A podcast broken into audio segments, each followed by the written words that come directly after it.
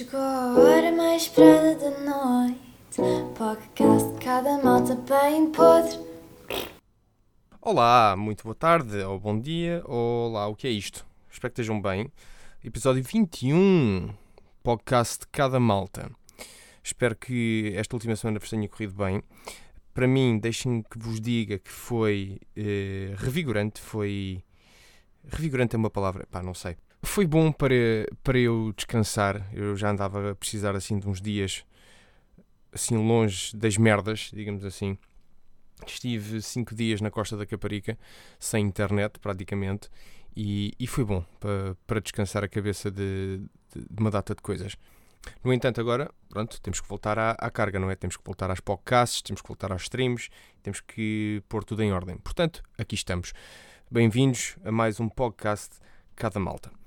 Uma coisa que eu vos devo dizer, se vocês por acaso também já pensaram, ah, vou, vou tirar assim 4 ou 5 dias ou uma semaninha longe de tudo e tudo mais.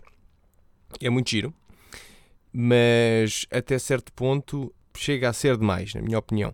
Porquê? Porque hum, ao final do terceiro dia eu já pensava nas merdas que tinha. Já, às vezes já, já dava por mim a pensar: bom, quando, quando voltar tenho que fazer isto, depois tenho que fazer aquilo, depois tenho que fazer aquilo outro.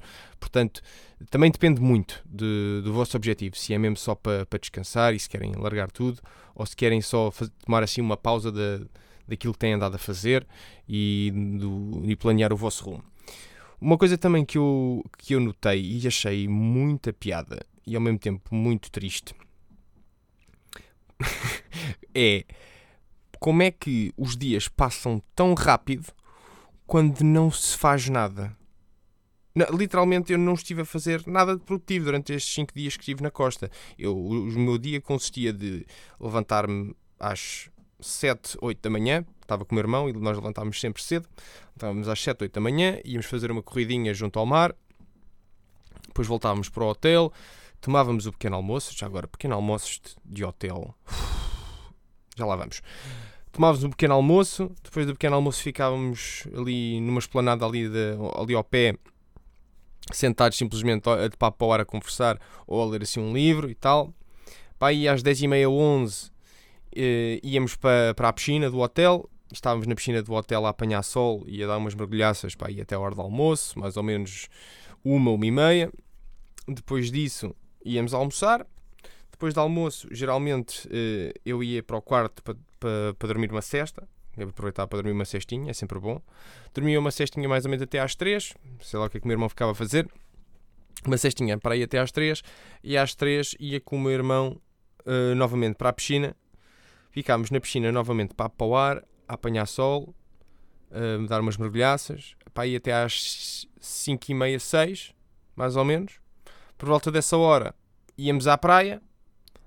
Por acaso a água estava muito boa, gostei muito de dar aquele. De, íamos sempre pouco tempo à praia, porque eu honestamente eu não sou grande fã de praia e hum, nós na praia tínhamos sempre mais gente e enquanto na piscina eh, aquilo era uma coisa fechada só para, para quem estava no hotel, como não estava muita gente no hotel, uh, normalmente era quase sempre só eu e o meu irmão e, e, mais um outro grupo de pessoas que lá estavam no hotel hospedadas que estavam na piscina. Portanto, modo geral, isto foi o que eu fiz. E depois de, de, da praia voltávamos para o hotel, jantar, e depois de jantar, eh, pronto, era, era chilar mais uma vez até, pá, até às 10 e às 10 íamos dormir. Estávamos com um horário assim muito deitar boa da cedo e acordar boa da cedo, mas ao mesmo tempo também não fazíamos nada durante o dia todo. Portanto, foi mesmo bacana para, para esparecer. Mas ao mesmo tempo, eu achei muito estranho como é que. E agora que já voltei, eh, depois de ter voltado, nos primeiros dias depois de ter voltado, notei que, de facto, parece que os dias passam muito mais rápido, ou pelo menos pareceram-me que os dias passam muito mais rápido quando não se faz nada. Eu quando estou em casa agora, tipo, tenho sempre é, agora outra vez a cabeça a mil, tenho que fazer isto, tenho que fazer aquilo, e, e noto que parece que os dias me passam, demoram muito mais tempo a passar, tenho muito mais horas. Ao passo que quando lá estive, parece que de repente cinco dias foram com o galheiro e eu nem dei conta. Também se calhar é o facto de eu já não, já não digamos, eu já não tirava férias, já não tinha assim um momento de férias, vá desde acho que setembro do ano passado. Digo férias, tipo de estar fora de casa, ir passear e, e tudo mais. Acho que desde setembro do ano passado que não, não tirava assim umas férias deste género. Portanto, se calhar também foi o facto de não estar habituado a um ritmo diferente. Não sei.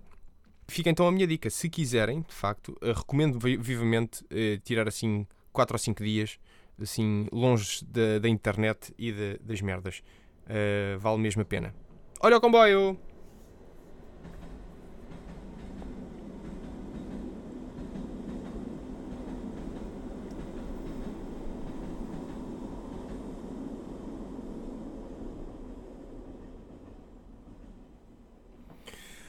Vou começar a formular um e-mail com pompa e circunstância para mandar à CP. Boa tarde, CP, como estão? Olá, tenho um podcast e hum, os vossos comboios aparecem regularmente como segmento do, do podcast. Portanto, se calhar uh, podíamos fazer aqui uma collabzinha. O que é que vos parece, CP? Não sei. Acho que só para. Hum, Sim, uns códigos de descontos. Jolly 10 na, na CP.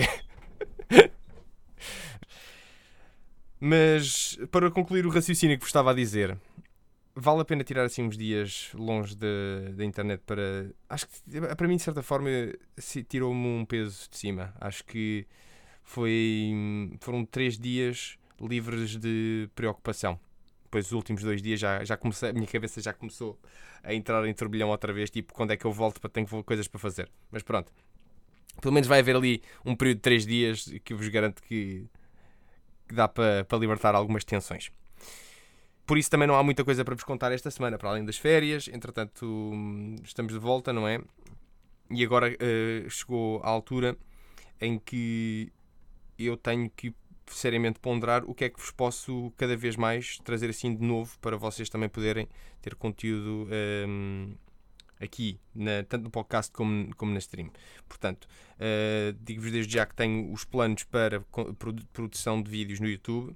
Tenho andado a escrever com, a muito custo e quero ver se eventualmente ainda este ano ganho os tomates para voltar a fazer stand-up, porque de facto o plano era esse no início do ano. Eu no início do ano tinha prometido a mim mesmo que ia voltar a fazer stand-up este ano e na altura em que era para fazer uh, e voltar, Covid rebentou e então não aconteceu.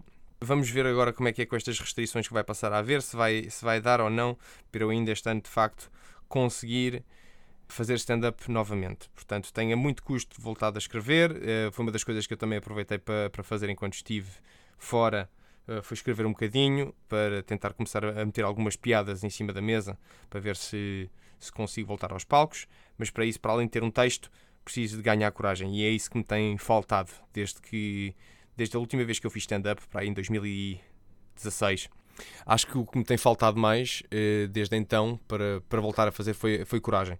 Porque eu não, sei, eu não sei se já contei esta história aqui, eu tenho a sensação que sim, até porque eu já falei disto várias vezes também na minha stream, mas a última vez que eu fiz stand-up deixou-me um bocado. Hum, não, não digo magoado, mas deixou-me acagaçado porque foi uma atuação muito fraca da minha parte, o texto era bué da mau e a minha atuação foram quase 12 minutos de silêncio por inteiro da parte do público, nenhuma, nenhum risinho, vá, tive um risinho ou outra, mas nada de especial, foi, foi fraquíssimo. E então fiquei hum, de pé atrás com aquilo. Portanto, por isso é que depois também nunca mais voltei a fazer, porque perdi a coragem, honestamente. Portanto, quero tentar voltar a recuperar essa coragem, tenho voltado a tentar escrever uma coisa aqui e ali para ver se consigo uh, eventualmente voltar ao, aos palcos. Vamos ver quando é que isso acontece. Não sei. Quando isso acontecer, já sabem que aqui serão notificados neste podcast, no meu Twitter, no meu Discord, no meu stream, todos esses sítios onde eu, onde eu tenho andado, vocês saberão. Portanto, esperem por isso. E desejem-me sorte. E desejem-me sorte, porque quando voltar a acontecer, certamente que vai ser péssimo. certamente que vai ser péssimo. Ui, isto sou também eu aqui a dizer-vos isto porque quero que, hum, fique registado que é para eu próprio também ter a noção que tenho esta promessa feita para comigo e para convosco. E para com o comboio que lá vem.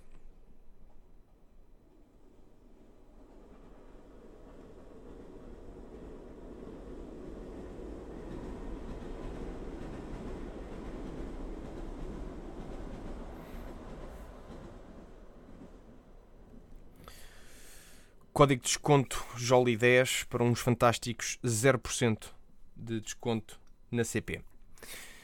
Esta piada não é minha, é do meu amigo Gonzalo, que tem também esta cena dos 0% de desconto. Abraço, Gonzalo. Abraço. uh, uma coisa que eu também vos queria falar, que é uma apoquentação minha, que me surgiu ontem, que é apoquenta-me hortelã. Hortelã, ponto.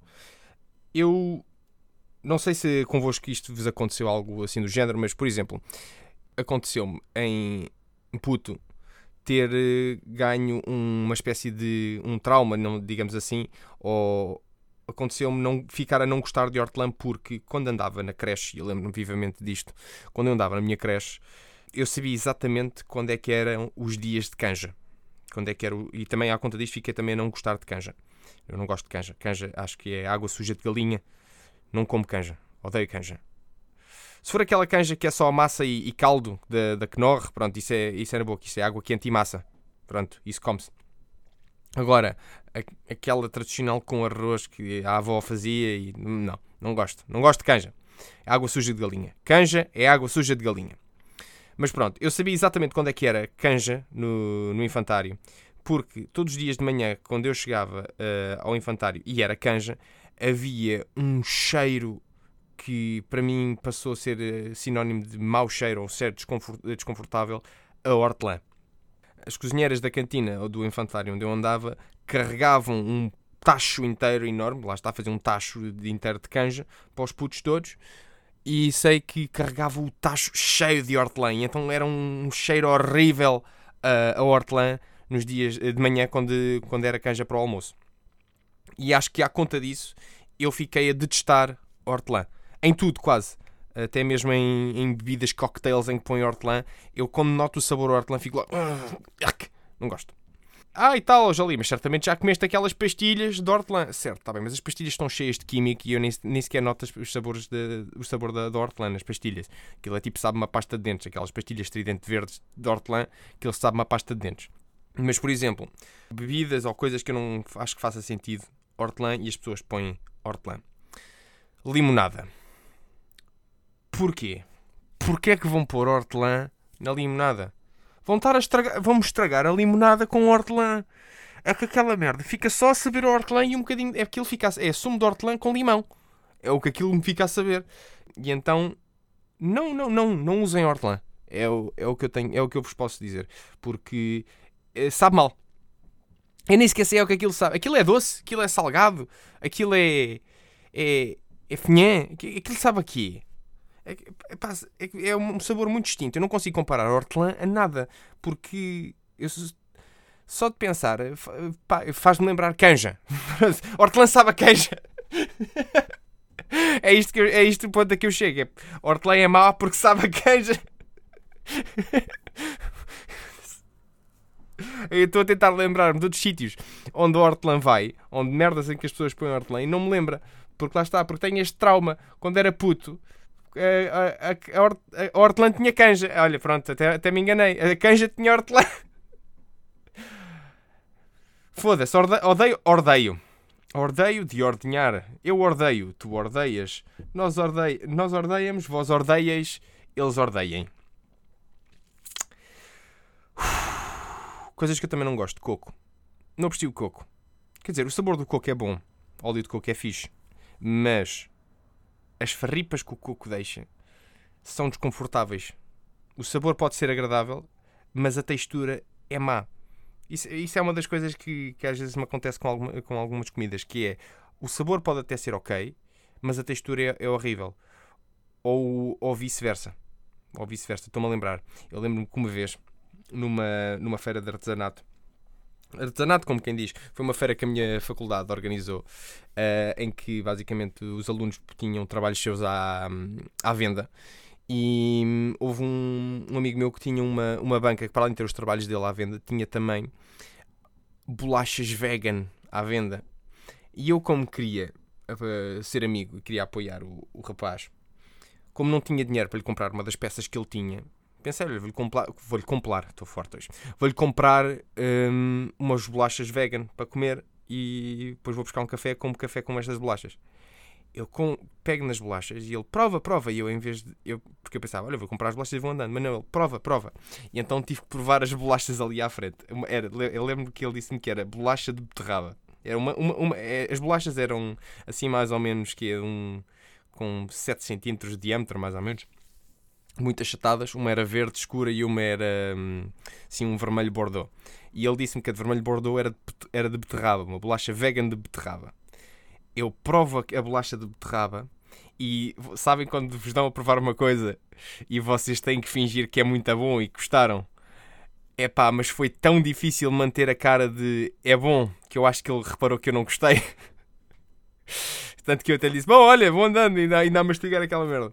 Pá, e, pá, e fui, pá, tive que cuspir aquilo porque eu não conseguia comer aquela porcaria. Nem tentei, nem tentei provar a outra bolacha, que eu nem sei do que é que era, já nem me lembro. Sei que provei a bolacha vegan de beterraba e pá, aquilo foi um sabor tão intragável, mas. E beterraba é bom, eu gosto de beterraba. Só que aquela porcaria, pá, não sei, sabia. Nem sequer, nem sequer sabia tanta beterraba, tinha ali um sabor ácido, é estranho.